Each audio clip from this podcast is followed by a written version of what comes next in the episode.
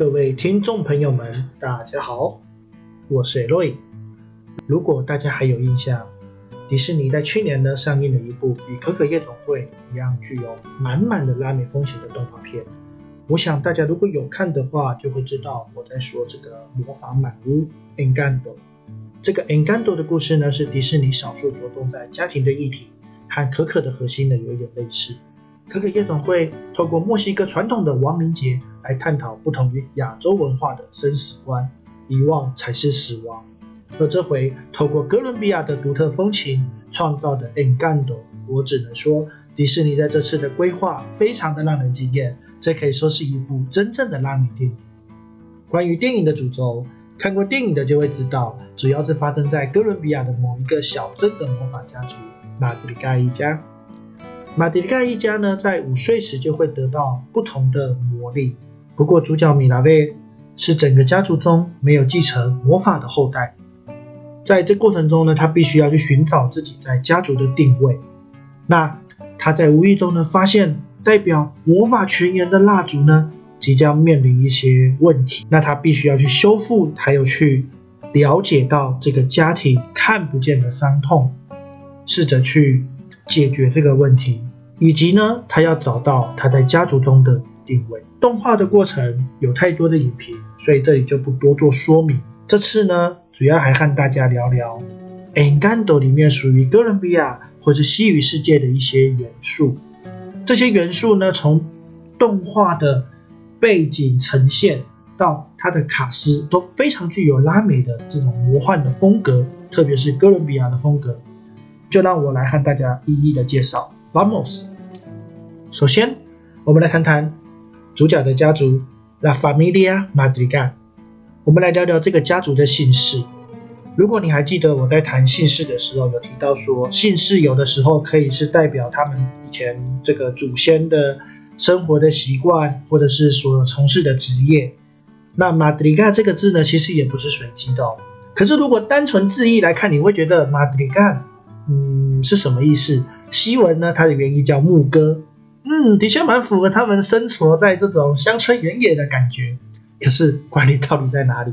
大家或许这个不知道。可是如果说我们又了解说这个字的源头，哎，那可能就知道这是什么意思喽。Madriga 呢？这个字呢是由 Madre 还有 madrinal 这两个字衍生而来。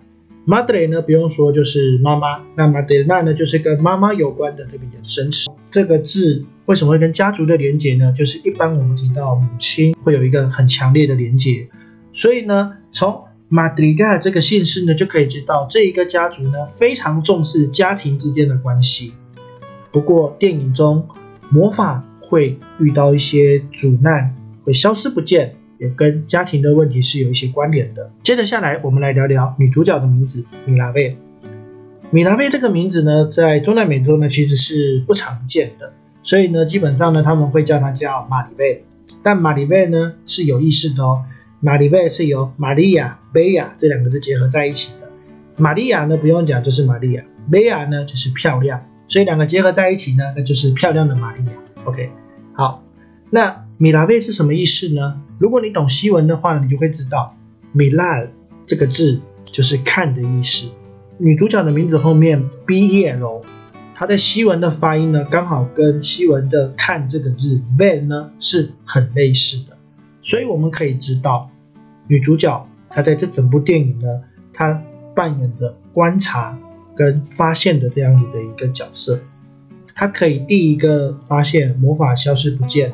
然后也是第一个发现呢，每个家族成员呢，在阿布维拉阿德玛的压力之下呢，成长成自己不喜欢的那一个人。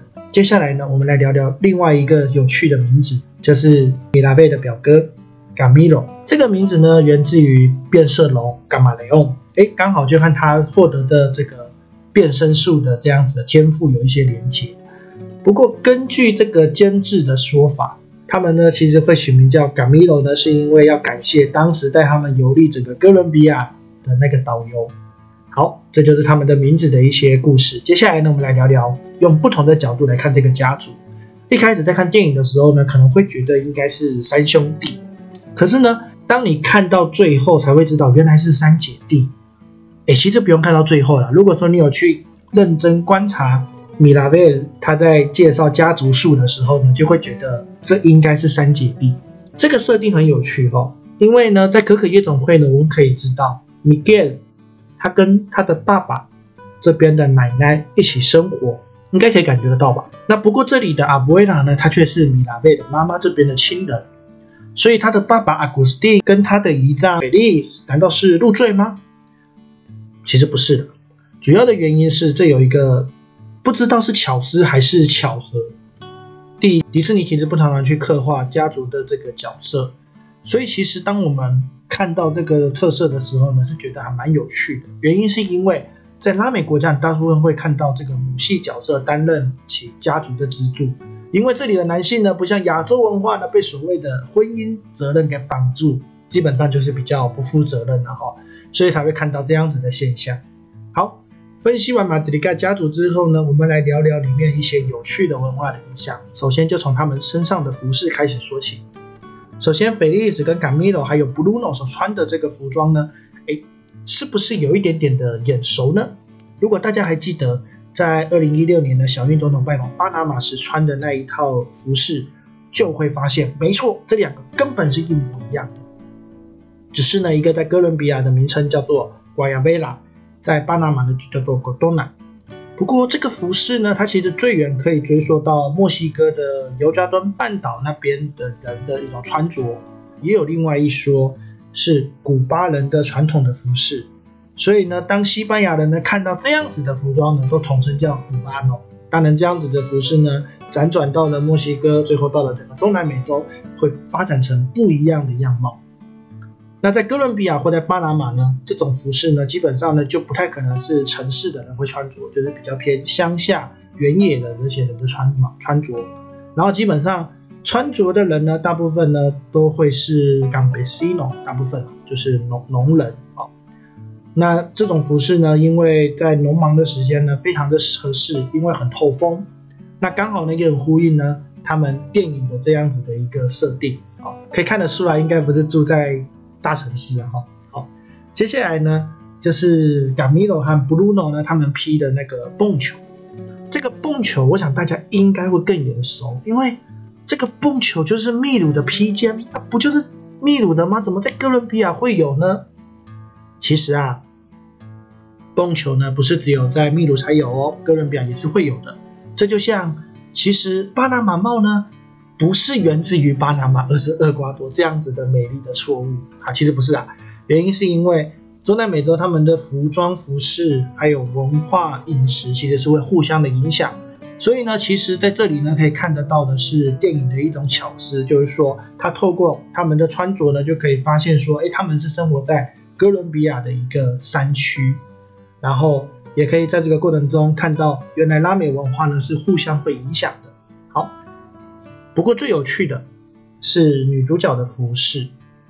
女主角米拉薇的服饰呢，它不是单纯这个农忙时期的一些服装，而是在哥伦比亚的一个区域叫做 Belize，它的传统服饰。